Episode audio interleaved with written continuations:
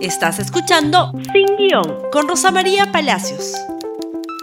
Muy buenos días y bienvenidos nuevamente a Sin Guión. Y hoy día vamos a hablar desde otra realidad, desde la dimensión paralela en la que viven algunos políticos peruanos que por sus tuitazos uno se queda realmente con la boca abierta, porque no asumen responsabilidad en lo que ha sido un golpe de Estado, aunque no lo quieran llamar así. No asumen responsabilidades graves, tanto por lo que pasó, sobre todo entre el 9 y el 14 de noviembre, como las oportunidades perdidas en el tema de las vacunas. Vamos primero con este tuit del señor Manuel Merino de Lama, expresidente del Congreso. Dice lo siguiente, es absolutamente sorprendente. A un mes de las muertes de Inti y Brian, ahora los tutea como si los hubiera conocido. Exijo que se identifiquen a los verdaderos responsables de estos lamentables hechos. ¿Quién financió las marchas? ¿Quién asusó? ¿Quién disparó? ¿Dónde están las cámaras, señor Muñoz? Y ustedes tienen ahí la fotografía de quién, de Inti Brian, no tiene la fotografía de Julio Guzmán y del congresista Daniel Olivares, si es que no me equivoco. ¿Qué es lo que está buscando el señor Manuel Merino de Lama? Que nos olvidemos de su participación en un golpe de Estado, que nos olvidemos que quien jefatura la línea de mando sobre la Policía Nacional es él, él, él organizó, ordenó, participó, en los actos represivos a los manifestantes que se dieron desde el día 9 hasta el día 14 de noviembre. Y durante los tres primeros días sin ministro del Interior, despachando directamente con el señor Lam, comandante general encargado de la Policía, de la Policía Nacional. Luego con el ministro Gastón Rodríguez y con Antero Flores Araos. El día domingo 15, cuando quiso que las Fuerzas Armadas entraran a reprimir de peor manera no le aceptaron la reunión, ni siquiera fueron. ¿Y cómo sabemos esto? Porque el señor Gentile, exministro del Interior, recibió una llamada del señor Merino el día que había renunciado, el 10 de noviembre en la mañana, pidiéndole que reprimiera y el señor le dijo, señor eh, presidente, yo ya no soy más ministro del Interior.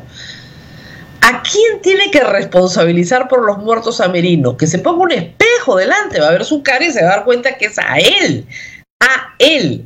Él organizó un golpe de Estado. Él participó activamente liderando un golpe de Estado para ser el presidente del Perú. Él ordenó la represión a los manifestantes bajo su mando y con el comando de Policía Nacional, cuya cadena está perfectamente identificada a estas alturas. La señora Ábalos sí está dirigiendo una investigación contra él. Nadie asusó a las personas que salieron a protestar, porque el 91% del país está en contra de un golpe de Estado, porque un golpe de Estado trae solo cosas malas para un país, además, por supuesto, de desconocer la legítima voluntad popular. Lo que ocurrió en el Perú fue un golpe de Estado. Lo puede llamar el señor Merinos como quiera. Puede quejarse con el ministro de Cultura pidiendo que paren una muestra en el LUM porque no le gusta que se diga que el pueblo recuperó la democracia. Golpista, eso es lo que es. Y los muertos son su responsabilidad. Pero luego viene otro político peruano que tampoco asume su responsabilidad. Por favor, tweet de César Acuña. Esto es increíble. Tienen que leerlo. Por favor, adelante, pónganme el tweet.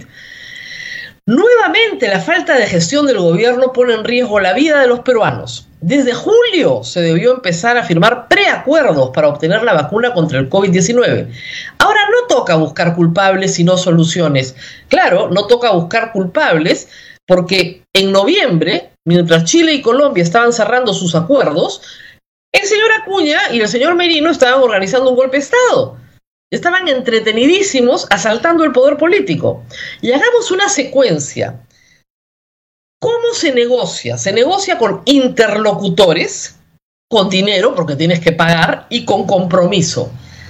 Si los interlocutores se cambian de julio a la fecha, si no lo sabe el señor Acuña, y en parte por culpa de su ministerio, perdón, de su bancada, hemos tenido cuatro gabinetes. se bajaron un gabinete, el de Cateriano, en plena pandemia. Empezaban todas las negociaciones de la vacuna y ellos censuraron al gabinete.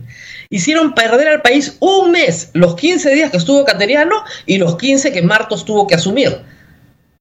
Luego pusieron la vacancia 1 en septiembre, vacancia 2 en octubre, logro de vacancia en noviembre, hostilizaron sistemáticamente a quién? A la ministra de Economía, que es la que tiene que poner la plata para las vacunas.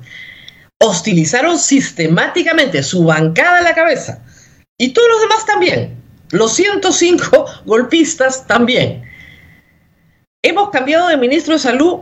Sí, es la misma Pilar Macetti, pero en el intermedio tuvimos a Abel Salinas porque hubo otro ministro de salud, o no se acuerdan. Y ministro de Relaciones Exteriores, que es clave en la negociación, tres. Mario López venía perfectamente encaminado en la negociación de la vacuna, tanto en el organismo multilateral, como en la negociación bilateral, como en la negociación con las empresas, porque hay, hay tres niveles de negociación. Lo cambiaron, pusieron a otra ministra, duró poco, pusieron a otra ministra y esperemos que retome. Pero si no hay interlocutores válidos, no hay autorización de gasto y tienes un Ministerio de Salud que no tiene compromiso porque se mueren de miedo de tomar una decisión, ¿cómo vamos a tener vacunas? ¿Y por qué se mueren de miedo de tomar una decisión? Porque tenemos un Congreso dedicado a fiscalizar lo que significa obstaculizar cualquier intento de gestión del sector público. Este programa ha criticado sistemáticamente a Martín Vizcarra por su manejo de la pandemia, pero no lo pueden culpar de que no hayan hoy convenios de vacuna cuando estaban dedicados a derrocarlo durante tres meses y a hostilizar a sus ministros.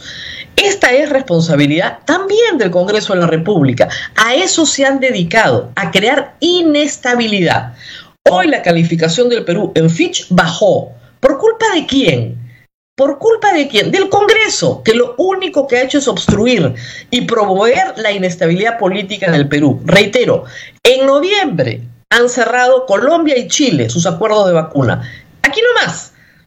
Vamos a tener que, que, cruzar la frontera para poder vacunarnos. ¿Y por qué pudieron cerrar en noviembre? Porque en el Perú el señor Acuña estaba organizando un golpe de Estado.